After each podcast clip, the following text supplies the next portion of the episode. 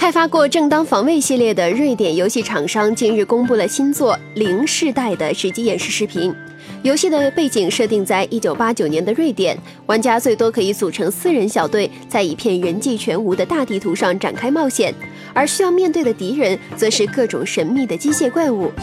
游戏地图则包含动态的昼夜循环和天气系统。游戏设定在上个世纪八十年代的瑞典，这里被各种敌对的机器入侵，玩家需要进行反击，揭开这一切之后的混乱之谜。通过各种实战测试过的游击战术，玩家能够引诱、削弱以及摧毁敌人。